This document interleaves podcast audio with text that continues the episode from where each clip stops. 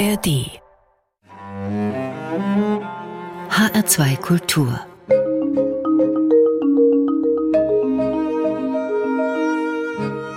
Doppelkopf Heute am Tisch mit Julia Klein aus Bremen, Geschichtenhändlerin. Mein Name ist Juliane Spatz. Herzlich willkommen beim Doppelkopf. Danke für die nette Begrüßung. Ich freue mich, hier zu sein. Julia Klein, mit was für Geschichten handeln Sie als Geschichtenhändlerin und mit wem betreiben Sie diesen Handel? Fangen wir mit den Geschichten an. Angefangen habe ich mit selbst ausgedachten Geschichten, die oft inspiriert vom Alltag waren, mit so einer Note des Unglaublichen, die in den Alltag hineinbricht.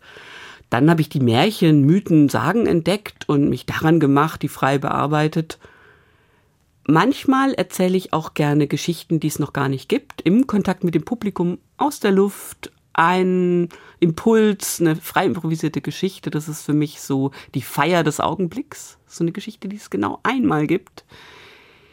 Dann erzähle ich auch große Stoffe, die Odyssee, die Kalevala. Und mehr und mehr interessieren mich auch Stoffe, die das Leben geschrieben hat, Stoffe, von denen ich höre und bin immer wieder auf der Suche nach Formen, wie solche Stoffe dann in eine gut erzählbare Form gebracht werden können. Also eigentlich nur die ganze Bandbreite an Geschichten, die das Leben zu bieten hat. Ja, und wem erzählen Sie diese Geschichten? Ich erzähle diese Geschichten Erwachsenen in Veranstaltungsrahmen, Theatern, Kleinkunstbühnen oder eben auch in einem privaten Rahmen und für Kinder und Jugendliche und für die dann oft in organisierten Formen, also entweder in der Schule oder in der Kita oder in einem Jugendtreff, also für Gruppen, die sich das vielleicht nicht unbedingt selber aussuchen und dann total erstaunt sind, was das jetzt ist. Sie kommen ja wie einige Ihrer KollegInnen der freien mündlichen Erzählkunst ursprünglich vom Theater. Sie haben in Ulm Ihre Schauspielausbildung gemacht. Sie waren dann eine ganze Weile am Kinder- und Jugendtheater des Schauspiels in Bremen. Und Sie waren außerdem beim Kinderprogramm von Radio Bremen und haben dann Anfang der 2000er Jahre das freie mündliche Erzählen für sich entdeckt. Wie kam's und gab's da einen Anlass und was hat Sie da so angefixt? Vielleicht ganz kurz, beim Theater, da hat mich immer der Kontakt mit dem Publikum interessiert. Kindertheater ist ja auch immer ganz direkt und mit viel Kontakt und einem ehrlichen Feedback. Das fand ich toll. Beim Radio hat mich fasziniert, wie man eben mit Worten Welten schaffen kann. So dieser ganz intime Moment und die Bilder, die in den Köpfen entstehen. Und ich war aber immer ein bisschen auf der Suche beim Radio hat mir dann der Kontakt mit dem Publikum gefehlt und beim Theater war es mir vielleicht dann manchmal ein bisschen zu viel die Inszenierung. Und dann habe ich einen Flyer in Theater heute entdeckt, Storytelling Festival in Graz. Und wie man manchmal so ist, habe ich gedacht, ach, da fahre ich jetzt mal hin. Und dann bin ich nach Graz gefahren, mit dem Nachtzug von Bremen nach Graz ist ziemlich weit und habe das allererste Mal internationale Erzählerinnen und Erzähler erlebt. Es war eine Form der darstellenden Kunst, die ich vorher nicht kannte und ich war völlig beeindruckt. Wie da jemand steht, ich erinnere mich an einen Erzähler aus Surinam, Paul Middelane, der stand da auf der Bühne mit so langen weißen Rasterlocken und hat eine Geschichte erzählt und ich hatte das Gefühl, ich bin mit ihm auf diesem Marktplatz bei dieser Frau, die jetzt dem Tod begegnet.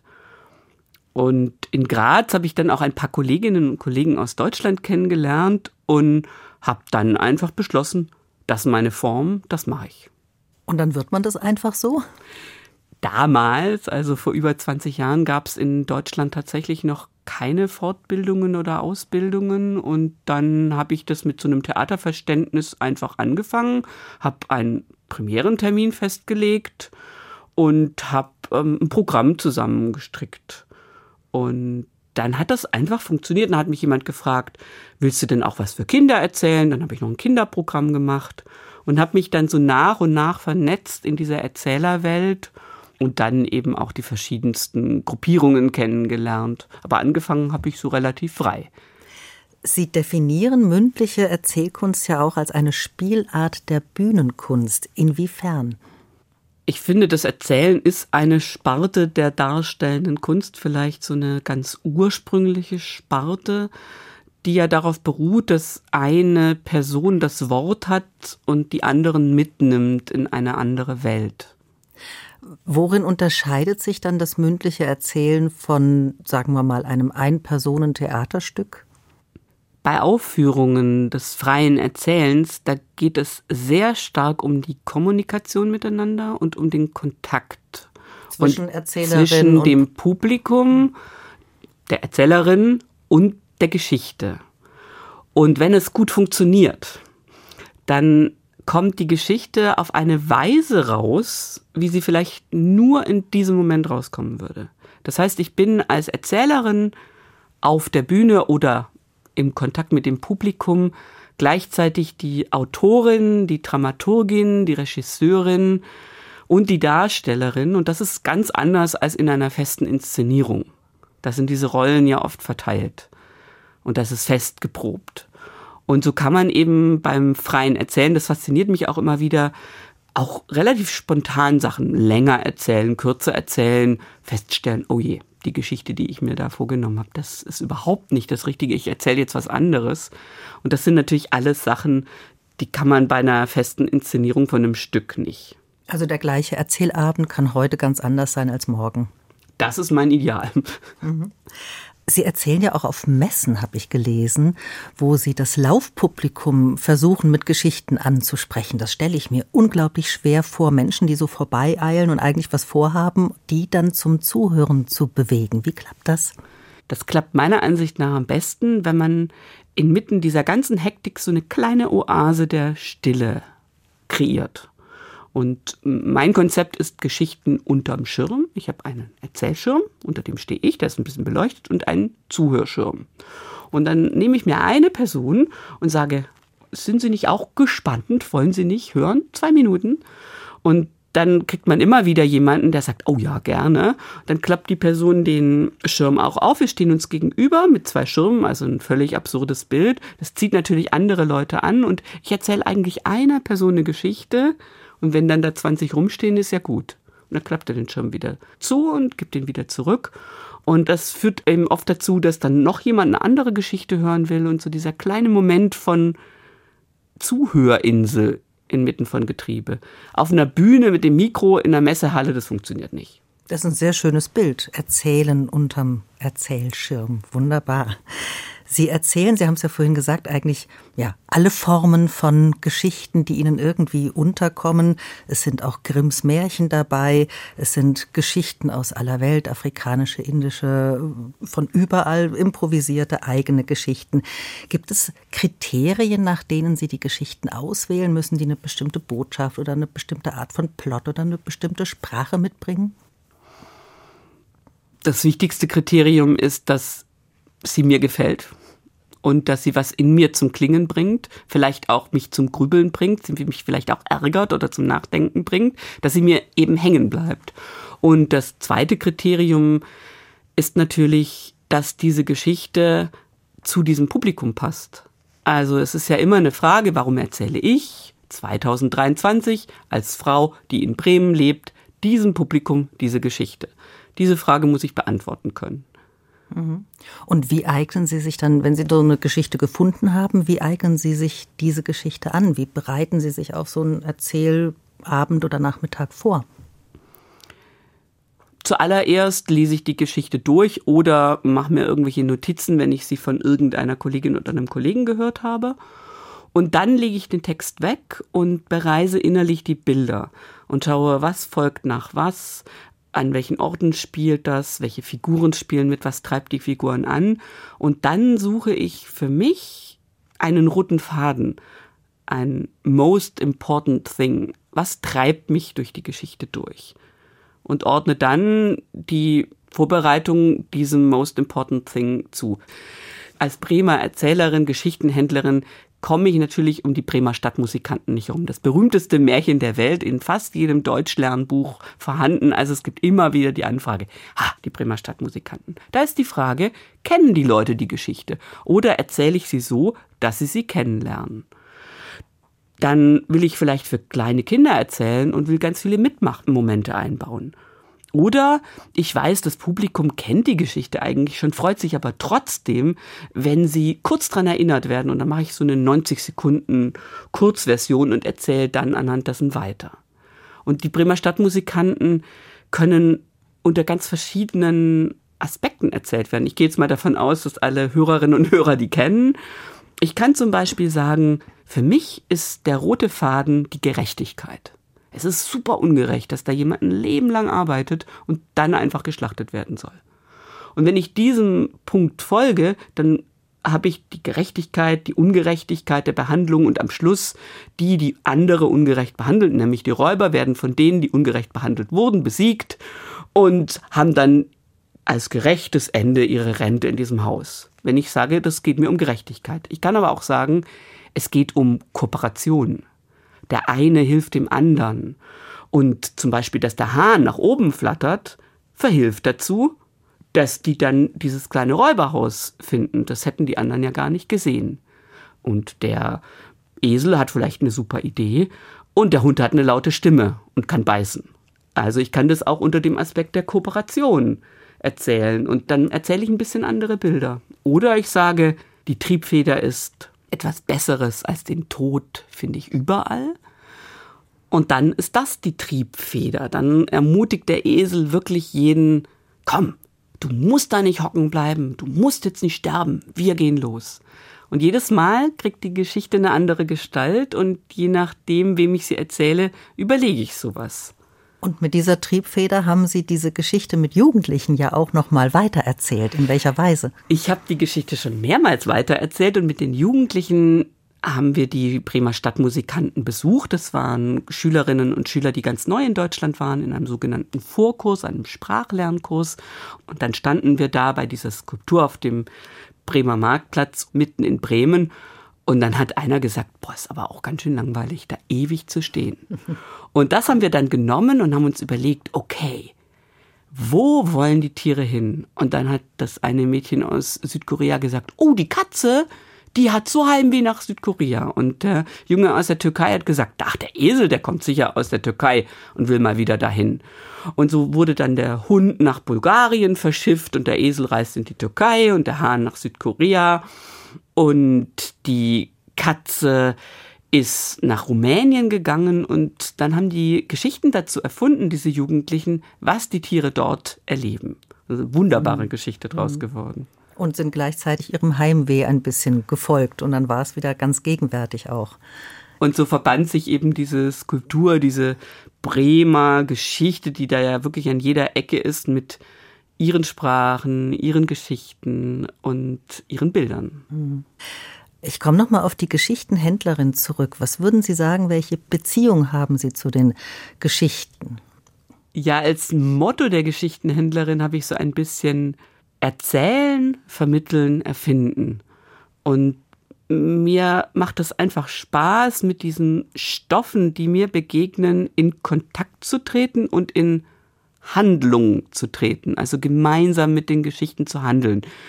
Ich finde, das Wesen von freiem mündlichen Erzählen ist es, Geschichten zu teilen und die weiter durch die Welt zu schicken, damit die sich, indem sie in einem anderen Herz, in einem anderen Kopf zu Hause waren, eine neue Form finden. Das ist das Spannende.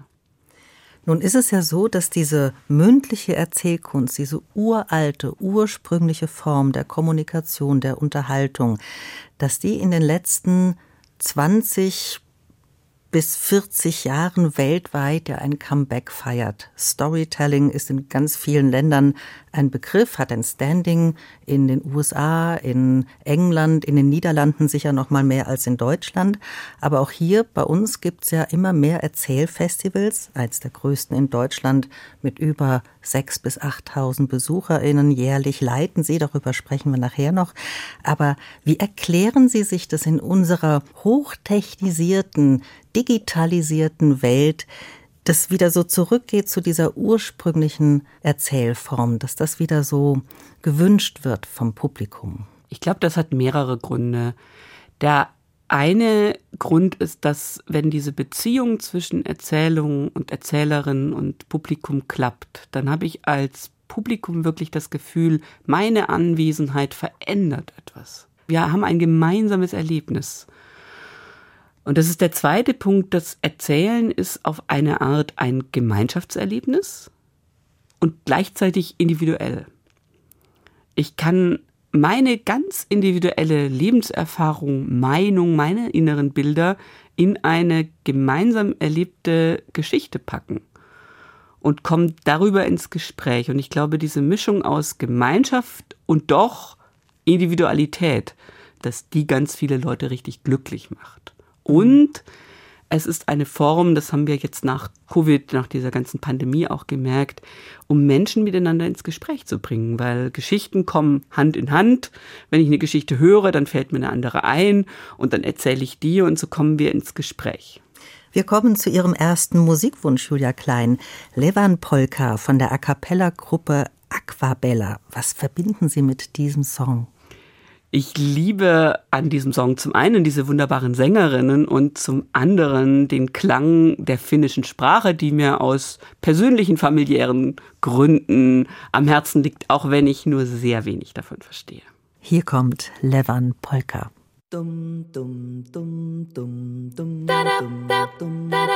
Nuprusta kurse porkun tähti, jalkani puhti kutkutti. Jeivän neiti se tyttö se vähti, vaan kyllään jeiväsen jytkutti. Sillä ei mitä silloin killot haita, kun mä tamsan mä laijasta laitan. Saliveli jipput, tupput, tapput, äppöt, tipput, hiljälleen. Hiljalleen. Jeevan suori vähnäselle, koimas donne toivotti. Pää oli märkä majoikkaselle ja viudusi vonkuja vaivotti. Haittata poika merkys, haita sillä kalaskulla, josta laitan saliveli epput, tupput, tapput, äpput, tipput, hiljalleen. Hojo, hojo, hojo, hojo, Jeevan äitisi kammarissa virsi ja veisat hoijutti. Kumpana poikona puudissa emmen tyttöjä nojutti. Aika tätä poikoo ämmet häitä silloin kun lasko laijasta laitan salimili hipput tupput tappu, tappu, tippu, hiljalleen. Siellä lystiä soitan, jälkeen sain minä kerran sytkitte.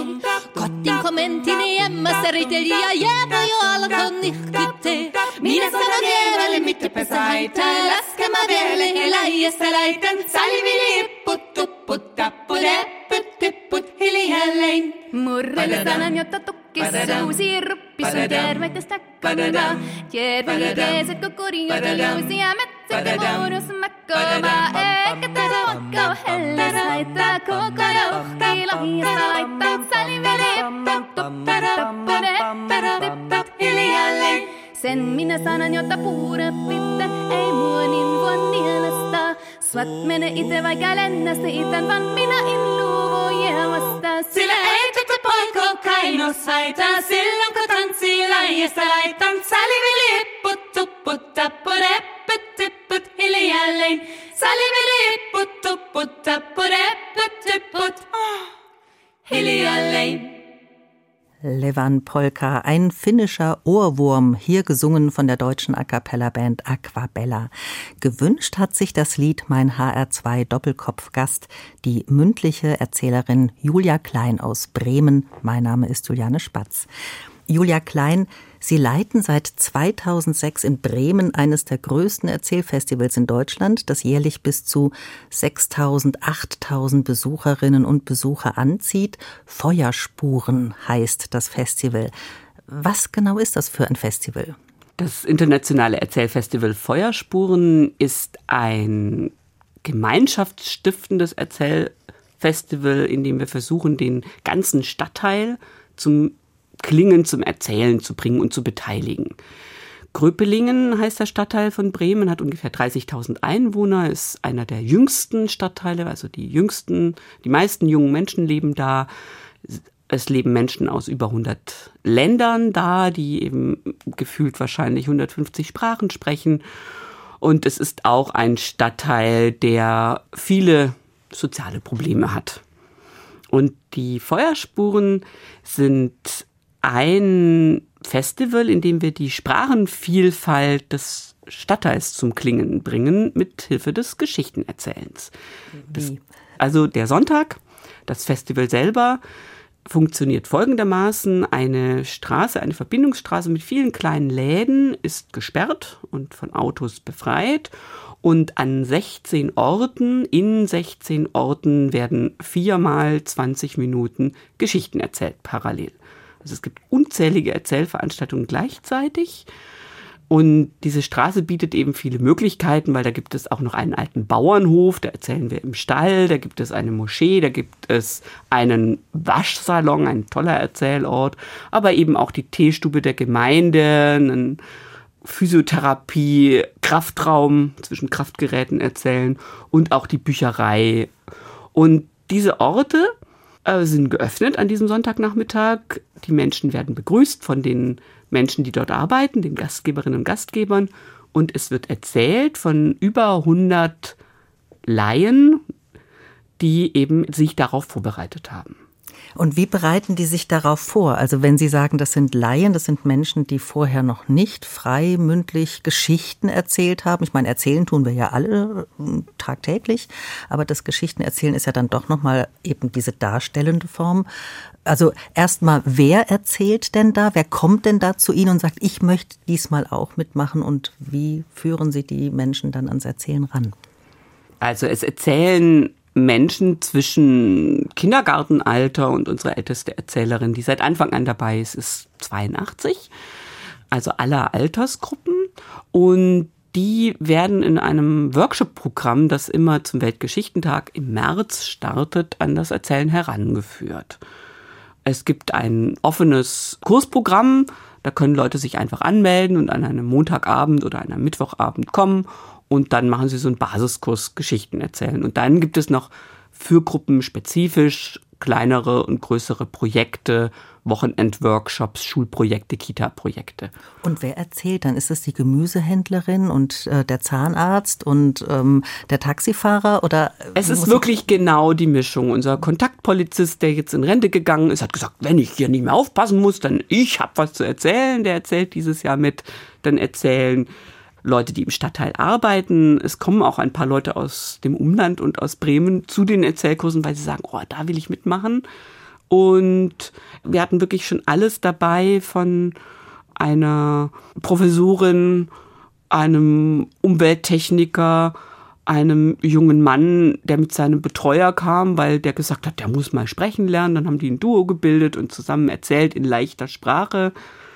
Und es erzählen Menschen, die von anderen, die schon mitgemacht haben, mitgeschleppt werden. Und wir versuchen auch immer wieder Tandems zu bilden, weil ein ganz wichtiger Punkt ist, dass in möglichst vielen verschiedenen Sprachen erzählt wird. Und zwar so, dass alle etwas und vielleicht nicht alle alles verstehen. Mhm. Wie muss ich mir das vorstellen? Ja, das, ähm, wenn ich jetzt zum Beispiel ein Tandem habe mit einer arabischsprachigen und einer deutschsprachigen Erzählerin, das hatten wir letztes Jahr zum Beispiel, dann erzählt die arabischsprachige Erzählerin und die deutschsprachige führt die Erzählung weiter. Und wir versuchen das eben so zu machen, dass man reinkommt und irgendwann denkt, ach, jetzt verstehe ich plötzlich Arabisch. Also als kleines Beispiel, wenn ich zum Beispiel sage, und die Frau öffnete die Tür, sah ihr Kind und schrie vor Wut. Und dann habe ich einen riesigen Schwall einer arabisch schimpfenden Mutter, dann verstehe ich plötzlich Arabisch. Oder wenn jemand sagt, und er schaute in die Augen und gestand seine Liebe. Und was ich dann höre, das geht mir, wenn es mit Gefühl gesprochen ist, total ins Herz, unterstützt durch Gesten, durch Ausdruck, durch den Klang. Das ist halt super faszinierend, wenn das gelingt, weil ich mich dann so reinfallen lassen kann, wie so in so ein Musikstück und plötzlich das Gefühl habe, Mensch, ich sehe da was, ich höre da was. Und es folgt halt auch der Erkenntnis, dass das Wort verstehen ja sowieso nur, naja, 30 Prozent sind oder 10 Prozent und wir ganz viel anderes eben über den Ausdruck, den Klang, die Geste verstehen. Was macht es mit den Menschen, wenn sie plötzlich ihre Muttersprachen, ihre Familiensprachen da ins Erzählen mit reinbringen können und ja nicht nur in einem kleinen geschützten Raum, sondern auf so einem riesen Festival, wo viele Menschen dann zuhören und sie sind jetzt mit ihrer koreanischen, arabischen, äh, schwedischen, was weiß ich für Sprache plötzlich da auch nicht nur sichtbar, sondern hörbar. Für mich ist es immer wieder sehr berührend zu sehen, was es mit jemandem macht, wenn jemand seine Muttersprache oder ihren Ursprungsdialekt sprechen kann. Die Stimme sitzt woanders. Die Gestik wird anders. Der Ausdruck verändert sich.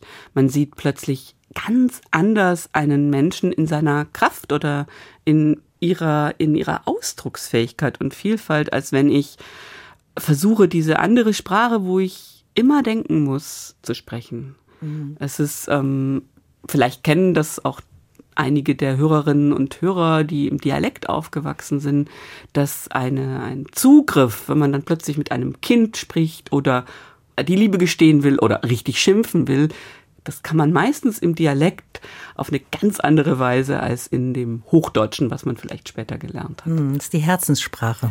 Ja, es ist einfach dieser, äh, das sitzt ganz anders im Körper. Und das ist auch manchmal zum Beispiel, wenn in einem Projekt wir Eltern aus einer Kita zum Erzählen bringen und dann die Erzieherinnen diese Mütter sehen, mit denen sie sich vielleicht oft echt schwer verständigen können und die plötzlich sehen, meine Güte, die kann singen, die hat total blitzende Augen, die nimmt mich mit, dann kriege ich ein viel vollständigeres Bild von einem Menschen. Und darum geht es, also wirklich zu sagen, das ist ein Reichtum, das ist ein Schatz, diese Sprachen, dieses kulturelle Verstehen all dieser Länder, mit denen wir als Stadtteil ja auch verbunden sind, in, dadurch, dass so viele Menschen da leben. Und wirkt es dann auch auf den Stadtteil und auf das Zusammenleben der Menschen, wenn das Festival vorbei ist? Sie haben gesagt, es sind zwei, also ein Tag, an dem erzählt wird. Es gibt, glaube ich, noch einen Vorabend, an dem professionelle Erzählerinnen und Erzähler auftreten. Ähm, hat das was Verbindendes über das Festival hinaus? Das Festival ist im Grunde genommen die Spitze des Eisberges und diese Vorbereitungen, die eben immer im März beginnen, sind ein ganz wichtiger Teil des Prozesses von in Kontakt gehen, von Beteiligung, von ähm, ich möchte mich da zeigen, ich möchte mitmachen. Natürlich sind wir wieder dabei. Also ganz viele der Institutionen auch, die sich zeigen, die sagen dann schon, wann ist es denn nächstes Jahr und schreiben es in ihren Kalender. Und das ist auch eine Möglichkeit, an Orte vielleicht zu gehen, wo man sonst nicht reingehen könnte. Zum Beispiel die Moschee macht mit. Mhm. Das steht dann vor auf der Straße ein riesiges Schuhregal und alle gehen da eben ohne Schuhe rein. Und dann ist man in diesem Gebetsraum, wo man sich vielleicht sonst nicht so reintrauen würde, hört eine Geschichte. Und dadurch lernt man sich natürlich auch nochmal kennen. Und das Festival ist zum einen ein Festival für den Stadtteil und es ist aber eines der großen Festivals der Stadt, was auch eine Wirkung tatsächlich ins Umland und auch durch ganz Deutschland hat. Wir machen immer wieder auch Kooperationen mit Partnerorganisationen. Von daher ist das Anliegen des Festivals auch, dieses Wochenende zu feiern, aber gleichzeitig auch eben etwas Gemeinschaftsstiftendes für diesen Stadtteil zu machen. Naja, und die Idee, so viele verschiedene Kulturen und Sprachen einzubinden, das hat ja eigentlich so einen Signalcharakter. Gibt es da Nachahmer? Es gibt äh, schönerweise zwei direkte Nachahmer-Festivals. Das eine, das findet auf Ammerland statt, hat ein äh, niederländischer Kollege dort ersonnen, nachdem er bei den Feuerspulen öfter mitgemacht hat. Und das ist eben sehr lustig, weil die eben auf der Insel in verschiedenen Dialekten auch erzählen mhm. und eben auch Geschichten von der Insel. Und was mich besonders freut, 2023 haben wir eine Kooperation mit dem Festival, was zwei Wochen nach den Feuerspuren stattfinden wird. Also Erzählerinnen von der Insel und Erzählerinnen aus Bremen erzählen dann gemeinsam bilingual Geschichten. Ja, wow. Und das andere Festival ist in meiner Heimat in Stuttgart und zwar tatsächlich lustigerweise, ich komme aus Stuttgart-Obertürkheim, aber das ist dann Untertürkheim erzählt. Das macht äh, die Maria Winter mit Untertürkheimerinnen und Untertürkheimern. Ganz ähnlich. Äh, ist eine sehr geschätzte Erzählkollegin, die dort eben auch in Orten einen Sonntag lang mit den Untertürkheimerinnen und Untertürkheimern gemischt mit Profis, so wie wir es bei den Feuerspuren auch machen, Geschichten erzählt. Hm. Man muss vielleicht noch mal dazu erwähnen, dass die Feuerspuren im November immer stattfinden. Also es ist eigentlich so ein Lichterfest und da kam es, glaube ich, auch her. Das war es ursprünglich. Sie haben es dann hm, stärker zu einem mündlichen Erzählfestival gemacht. Und wenn Sie jetzt, wir haben vorhin darüber kurz gesprochen, dass es Kurse gibt für diejenigen, die noch nicht erzählen gelernt haben das ist mir noch nicht so ganz klar geworden. Wie lerne ich das denn? Okay, ich kann so einen Kurs besuchen, ich kann mir vielleicht versuchen, eine Geschichte zu merken und die dann dort zu erzählen. Aber muss, was muss ich mitbringen? Gibt es irgend so eine kleine Übung vielleicht, wo man äh, sagt, da kann man so ein bisschen dran feilen, das mal auszuprobieren? Der Trick ist ja eigentlich, dass wir alle dauernd erzählen wenn ich Sie jetzt fragen würde, was haben Sie heute Morgen gefrühstückt, dann könnten Sie mir, ohne da jetzt ein Skript machen zu müssen, das erzählen. Und wenn ich sagen würde, wo steht denn Ihr Mülleimer und wie macht man den auf, dann würden Sie mir sagen, entweder das ist so zum Aufklappen oder so zum Drauftreten äh, und dann klappt das so raus. Sie könnten mir das ohne Probleme einfach erzählen. Und der Trick ist, wenn ich eine Geschichte erzählen will, dann muss ich die eigentlich genau so kennen, als wäre ich dabei gewesen. Also arbeiten wir mit Bildern. Also wenn Sie jetzt zum Beispiel daheim eine Geschichte, ein Märchen haben, wo Sie sagen, die würde ich wirklich gerne mal erzählen, dann nehmen Sie sich mal ein Bild raus.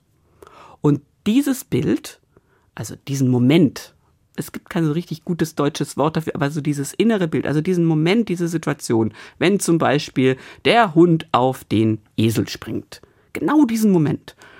Und dann überlegen Sie sich mal, wie sieht's da aus? Ist es da dunkel oder hell? Wie riecht's da?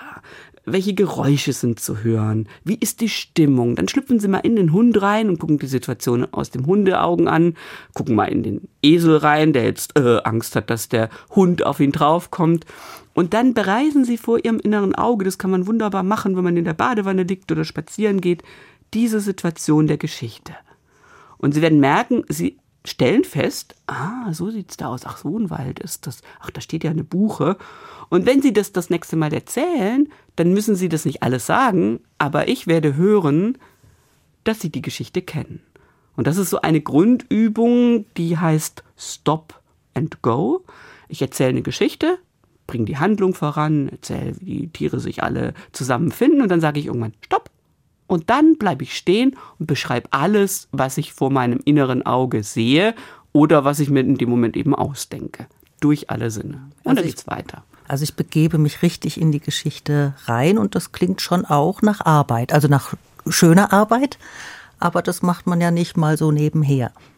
Da würde ich auch immer sagen, erzählen lernt man eigentlich am besten in der Kommunikation. Also erzählen lernt man beim Erzählen. Wir machen dann immer Übungen zu, in Duos und hören uns gegenseitig zu, weil das Allerwichtigste, damit eine Geschichte gut erzählt werden kann, ist, dass es jemand gibt, der gut zuhört. Und dafür ist es natürlich toll, in so einem Kurs wohlwollende Ohren zu haben, ausprobieren zu können, zu sagen, oh nee, das mache ich nochmal. Ah, nee, komisch. Hä? Hm? Und dann zu fragen, was war denn für dich jetzt lebendig? Und dann antwortet die andere Person und so entwickelt sich die Geschichte. Das mhm. sind doch äh, viele Abende, die die Leute dann verbringen mit einer Geschichte, um sie dann frei erzählen zu können und dann glücklich zu sein damit meistens. Mhm. Genau, und das Wichtige ist ja eben, indem ich die Geschichte so gut kennenlerne, dann brauche ich auch nicht mehr an den Worten zu kleben, dann muss ich sie nicht auswendig gelernt haben, um das abzuspulen, denn das ist es ja genau nicht beim freien mündlichen Erzählen. Es ist nicht auswendig gelernt, sondern ich bewohne die Geschichte und lade die anderen ein, mit mir in dieser Geschichte zu wohnen. Sie mit mir zu bereisen, äh, sie mit mir zu entdecken gemeinsam. Es ist ganz wichtig, nicht an den Worten zu kleben. Ich bin da auch ein bisschen berüchtigt in meinen Kursen, dass ich den Leuten die Zettel wirklich verbiete. Ich will keine Zettel sehen. Ich will, dass sie Bilder dazu malen, sich vielleicht Fotos machen, sich innere Bilder machen, aber weg mit dem Text, weil wir hängen alle so sehr an diesem richtig und falsch. Die Formulierung soll es sein. Und das ist eben das Gegenteil vom freien Erzählen. Mhm. Wenn ich Ihnen zuhöre, dann würde ich sagen, es kann jeder lernen was jetzt bei den Feuerspuren mir auch immer wieder große Freude macht, ist zu schauen, welche Erzählerin, welcher Erzähler passt an welchen Ort. Wir haben ja ganz mhm. kleine Orte. Da sind vielleicht nur zehn Leute. Und dann haben wir einen Waschsalon, wo nebenher gewaschen wird. Und dann wirklich zu gucken, es gibt für jede Geschichte und für jede Erzählerin und Erzähler einen Ort. Und das zu matchen. Und von daher denke ich, ähm, wenn jemand super schüchtern ist und das erste Mal was ausprobiert und eine kleine Geschichte hat, ist es vielleicht schön, zusammen mit jemand anders zu erzählen, an einem kleinen, intimen Ort, der geschützt ist. Oder wenn jemand sagt, ich will groß raus, meine Geschichte ist laut und gefährlich, dann kann ich wunderbar auch mal draußen erzählen. Von daher, ja, jeder und jede kann erzählen und kann es auch lernen und wir tun es auch alle die ganze Zeit. Und es macht einfach Spaß, an der Form zu arbeiten, dass es dann auch so rüberkommt, dass es wirklich im Herz der Zuhörerinnen und Zuhörer landet. Wir kommen zu Ihrem nächsten Musikwunsch, Julia Klein. Ich ziehe vor euch den Hut von der Bremer Band Die Zollhaus Boys. Was hat es mit diesem Song für Sie auf sich? Pago Balke, der Sänger dieses Liedes, hat zusammen mit äh, syrischen jungen geflüchteten Menschen eine Band gegründet und die machen wunderbare Programme. Und auch ich habe in meiner Arbeit in Krüppelingen mit vielen Menschen zu tun, die ein Leben haben, vor dem ich wirklich nur den Hut ziehen kann, dass sie es schaffen, die Kraft zu haben, immer wieder neu anzufangen, Sprache zu lernen und so weiter. Und ich finde dieses Lied, wenn wir jetzt über die Feuerspuren und über Krüppelingen geredet haben, sehr berührend, weil der Pago Balke es in Worte fasst, was mir auch oft so geht. Diese wirklichen, diesen großen Respekt vor der Lebensleistung von Menschen, die wir vielleicht gar nicht wahrnehmen.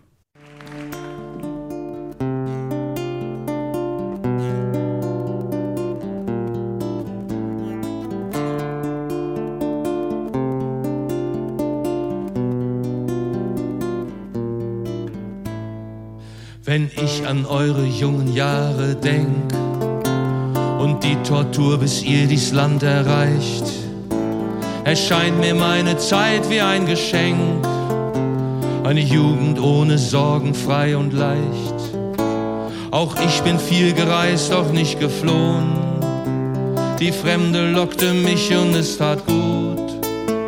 Ihr musstet gehen mit 15 Jahren schon. Hey Jungs, ich zieh vor euch den Hut.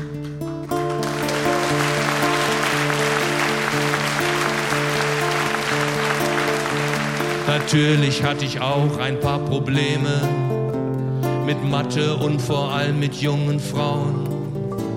Doch erscheint mir das so klein, dass ich mich schäme, euch meine Luxusleiden zuzutrauen. Ich weiß, es gab für euch auch Sonnenseiten geliebt und unbeschwert, wie ich vermut.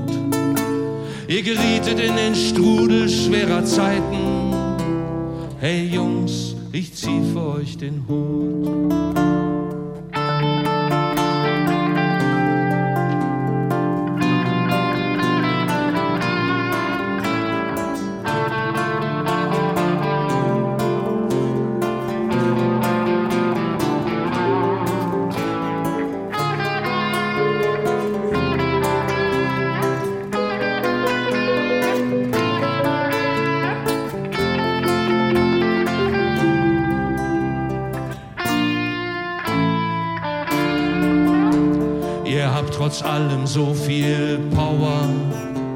Dass euch das Heimweh nicht viel schaden kann.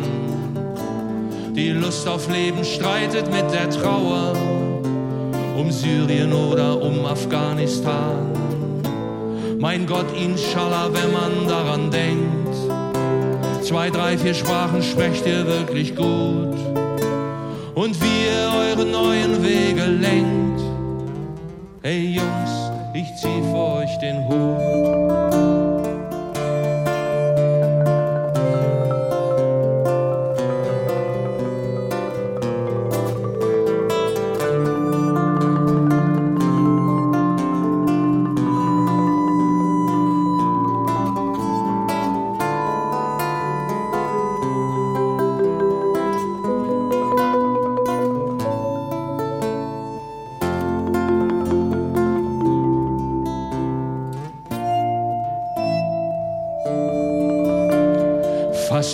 Zufall haben wir uns gefunden. Ich frag mich manchmal, wie es euch mit uns geht. Wir Alten haben Falten und auch Wunden. Wie schön, dass ihr mit Lächeln rübersteht. Ich lerne von euch ein paar neue Lieder und ihr lernt durch uns für die Bühne Mut. Mit euch zu sein, das freut mich immer wieder. Hey Jungs, ich zieh vor den Hut.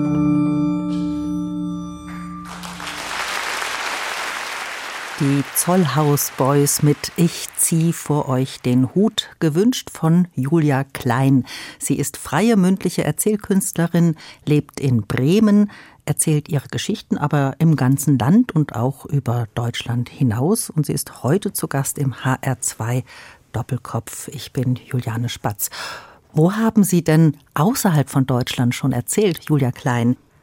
Ich habe schon erzählt in Sao Paulo in Brasilien. Da war ich dreimal zu Gast, äh, drei Jahre hintereinander bei einem Erzählfestival und fürs Goethe-Institut war ich da in Schulen unterwegs und im Goethe-Institut selber. Ich war in der Côte d'Ivoire, der Elfenbeinküste und im Senegal, in Warschau und immer wieder in den Niederlanden. Da lernen Sie ja auch viele verschiedene Erzählkulturen kennen. Gibt es eine, die Sie besonders inspiriert oder von der Sie sich besonders inspiriert fühlen? Mich hat die Begegnung mit dieser traditionellen westafrikanischen Erzählkunst sehr inspiriert, weil sie total darauf beruht, dass man im Kontakt mit dem Publikum ist. Das Publikum macht die ganze Zeit mit, das ruft rein, das sagt äh und nee und stöhnt und zwischendrin geht der Erzähler raus und mitten in einer ganz traditionellen Geschichte macht er so einen kleinen Vortrag über, wie er jetzt das findet mit der Politik und dann steigt er wieder ein in die Geschichte. Die Götter telefonieren mit dem Handy, aber sind dann auch wieder ganz woanders. Also diese Freiheit, in diesen Stoff reinzusteigen und mit dem Publikum Party zu machen. Das ist sehr inspirierend. Ich habe dann immer mal wieder versucht, es in Bremen bei meinen regelmäßigen Erzählveranstaltungen dem Publikum zu erklären. Und das ist jetzt nicht so das, was die Bremerinnen und Bremer als allererstes machen, so mitmachen. Hm. Und dadurch, dass wir Märchen oft aus Büchern holen, hängen sie für uns natürlich in der Schriftlichkeit und davon müssen wir sie wieder befreien. Und ich fand das sehr interessant bei meiner Begegnung mit Erzählerinnen und Erzählern aus Westafrika, dass die eben gerade an dem Punkt waren zu überlegen, wie bewahren wir denn die Märchen? Und die eben gesagt haben, nein, wir machen das nicht schriftlich, sondern wir machen das mit Video und mit Audios und wir machen das auch rechtefrei. Weil das Problem ist ja auch, wenn ich ein Märchen aufschreibe und dann schreibe ich meinen Namen darüber und dann ist das irgendwie gelabelt und dann gehört das plötzlich jemandem in dieser Form. Und da kämpfen die drum, wie können sie die Dinge bewahren für die Zukunft, ohne sie einzusperren und festzuzurren und unfrei zu machen. Und in äh, Sao Paulo hat mich fasziniert, mit welcher Leichtigkeit die tanzen, singen, erzählen, die Geschichten verändern, Leute mit auf die Bühne holen, dann alle zusammen ein Lied singen, dann wird wieder weiter erzählt. Das finde ich ein großes Ideal, wenn das immer mal wieder gelingt, diese Trennung zwischen, ich bin jetzt hier die Künstlerin und ihr seid hier die Zuhörerinnen und Zuhörer zu überschreiten und wirklich gemeinsam zu feiern. Eines Ihrer Programme, das ich ganz spannend finde, Ihre Erzählprogramme heißt Eskalation. Und hier erzählen Sie gemeinsam mit einem psychologischen Sachverständigen für Familienrecht, Tillmann Warnke, Fälle aus eben jenem Familienrecht, Fälle, die Tillmann Warnke so ähnlich schon erlebt hat. Wie dürfen wir uns das vorstellen? Was machen Sie da und worum, was für Fälle sind das? Eskalation. Das Programm ist eigentlich ein Dialog zwischen diesem juristisch versierten Sachverständigen für Familienrecht und der Erzählerin, die emotional die Geschichte begreifen möchte, die herausfinden will, was sind das für Figuren, was sind das für Menschen, wie kommt es überhaupt zu diesen Gerichtsprozessen.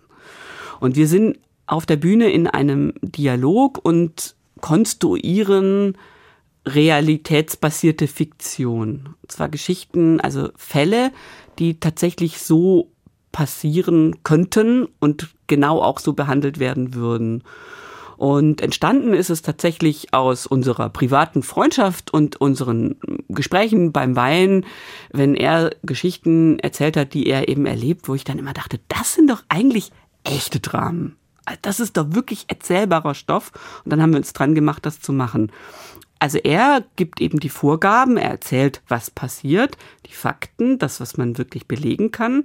Und ich steige dann immer wieder in die Figuren ein und sage, ah, das verstehe ich, ah, die Mutter verstehe ich, ich würde. Und dann sagt er, hm, das würde aber die und die Folge haben. Und ich frage ihn dann auch aus und sage, was macht jetzt die Richterin? Und wie geht es denn jetzt weiter und kann ich immer endlich jemand entscheiden? Verdammt nochmal. Und dann erklärt er schon auch auf eine ganz gute Weise, wie eben das Familienrecht funktioniert, um allen Gerechtigkeit widerfahren zu lassen.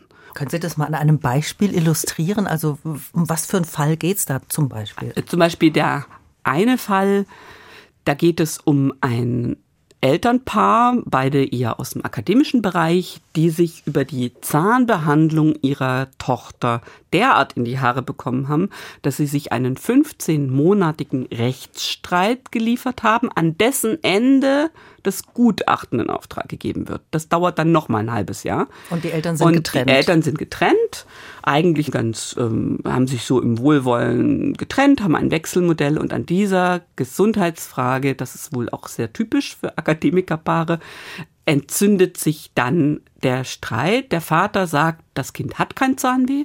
Die Mutter sagt, das Kind leidet. Und sie gehen mit dem Kind zu acht verschiedenen Zahnärzten die Behandlung wird nicht vollzogen, weil keiner es darf. Sie haben gemeinsames Sorgerecht, sie haben gemeinsame Gesundheitsfürsorge. Beide müssen unterschreiben. Und am Ende sind statt zwei Zähnen 16 befallen.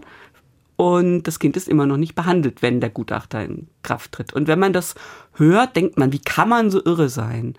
Und wenn man aber dann zuhört und dann kriegt man mit, okay, es gibt ganz viele Verletzungen, es gibt äh, Situationen, jeder bemüht sich an irgendeiner Stelle und dann sagt er, nee, jetzt kann ich aber nicht mehr.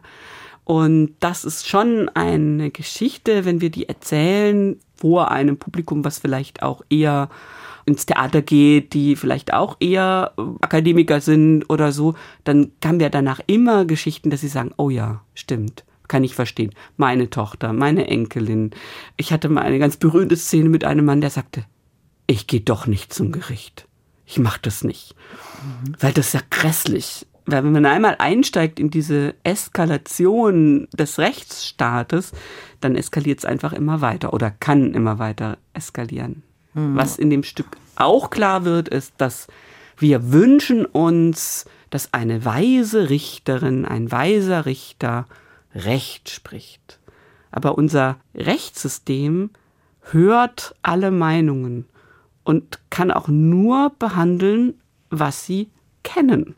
Und das ist wirklich super spannend. Da habe ich auch selber ganz viel gelernt über den Rechtsstaat. Und einerseits beiße ich mir jedes Mal innerlich und als Erzählerin die Zähne aus und denke, jetzt muss doch mal was passieren. Und gleichzeitig denke ich, es ist wunderbar, dass wir ein derartiges Rechtssystem haben.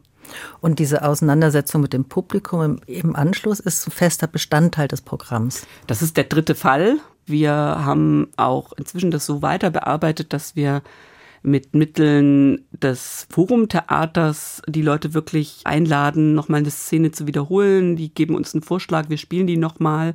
Wenn die sagen, der Vater müsste da und da, dann sagen, okay, wir probieren's.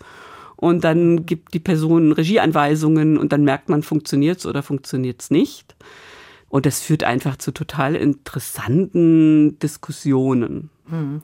Erzählen Sie das auch vor Jurastudentinnen zum Beispiel? Da, da, würde das ja gut hinpassen. Wir haben das schon für äh, Jurastudierende und auch für Psychologiestudierende und in so einer Fachschule für Leute, die Familienhelferinnen und Helfer sind, gespielt, weil die natürlich mit den Familien zu tun haben und oft mhm. auch nicht unbedingt die ganzen Mechanismen kennen. Das war der HR2 Doppelkopf heute mit Julia Klein, Geschichtenhändlerin aus Bremen, dort auch Leiterin eines der größten Erzählfestivals in Deutschland, der Feuerspuren. Sie finden dieses Gespräch auch in der ARD Audiothek, dem kostenlosen Angebot für Podcasts aller Art. Am besten einfach mal mit der Audiothek-App und Ihrem Smartphone oder Tablet darin stöbern. Mein Name ist Juliane Spatz und wir verabschieden uns mit einem letzten Musikwunsch von Julia Klein und das ist Smile von Charlie Chaplin. Ich hatte gar nicht auf dem Schirm, dass der auch komponiert hat. Was mögen Sie an dem Stück? Ich finde, ein Lächeln hilft über viele blöde Situationen hinweg und ich mag dieses Lied einfach, weil es so schön und so melancholisch ist. Ja, vielen Dank, Julia Klein. Schön, dass Sie hier waren. Vielen Dank für das anregende Gespräch. Und hier kommt Smile von Charlie Chaplin in einer Bearbeitung für Violin, Cello und Klavier. Eckhard Runge am Cello und der Pianist Jacques Amont.